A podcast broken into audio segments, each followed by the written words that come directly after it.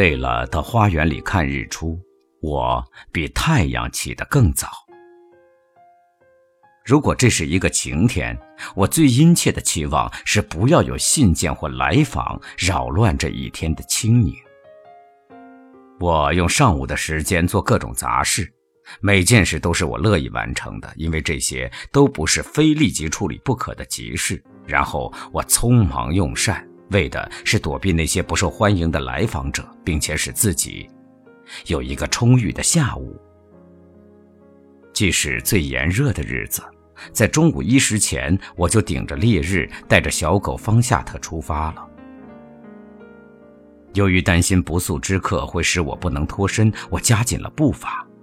可是，一旦绕过一个拐角，我觉得自己得救了，就激动而愉快地松了口气，自言自语地说：“哎，今天下午我是自己的主宰了。”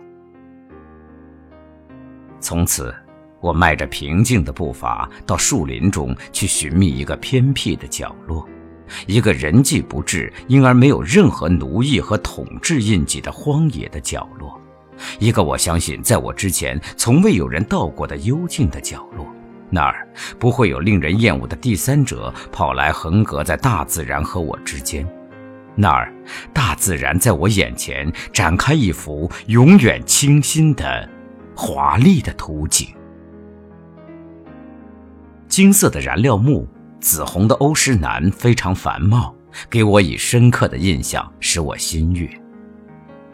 我头上树木的宏伟，我四周灌木的鲜丽，我脚下花草的惊人的纷繁，使我目不暇接，不知道应该观赏还是赞叹。这么多美好的东西争相吸引我的注意力，使我眼花缭乱，使我在每件东西面前流连。从而助长我懒惰和爱空想的习气，使我常常想：全身辉煌的所罗门也无法同他们当中任何一个相比。我的想象不会让如此美好的土地长久渺无人烟。我按自己的意愿在那儿立即安排了居民。我把舆论、偏见和所有虚假的感情远远驱走，使那些配享受如此佳境的人亲近着大自然的乐园。我将把他们组成一个亲切的社会，而我相信自己并非其中不相称的成员。我按照自己的喜好建造一个黄金的世纪。并用那些我经历过的、给我留下甜美记忆的情景和我的心灵还在憧憬的情景，充实这美好的生活。我，多么神往人类真正的快乐，如此甜美，如此纯洁。但，如今已经远离人类的快乐，甚至每当念及此，我的眼泪就夺眶而出。啊这个时刻，如果有关巴黎，我的事迹，我这个作家的卑微的虚荣心的念头来扰乱我的遐想，我就怀着无比的轻蔑，立即将他们赶走，使我能够专心陶醉于这些充溢我心灵的美好的感情。然而，在遐想中，我承认。我幻想的虚无，有时会突然使我的心灵感到痛苦，甚至即使我所有的梦想变成现实，我也不会感到满足。我还会有新的梦想、新的期望、新的憧憬。我觉得我身上有一种没有什么东西能够填满的、无法解释的空虚，有一种虽然我无法阐明，但我感到需要的对某种其他快乐的向往。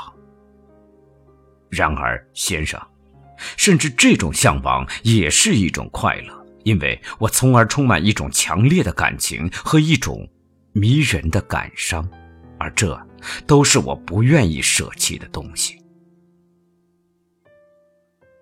我立即将我的思想从低处升高，转向自然界所有的生命，转向事物普遍的体系，转向主宰一切的不可思议的上帝。此刻。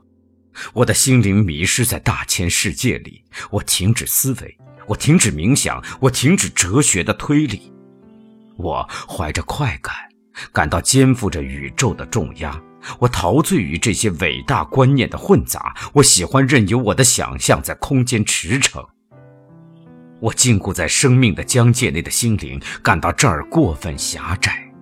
我的天地间感到窒息，我希望投身到一个无限的世界中去。我相信。如果我能够洞悉大自然所有的奥秘，我也许不会体会这种令人惊异的心醉神迷，而处在一种没有那么甜美的状态里。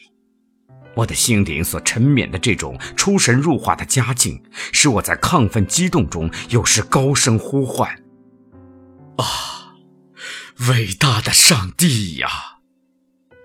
啊，伟大的上帝呀！”但除此之外，我不能讲出，也不能思考任何别的东西。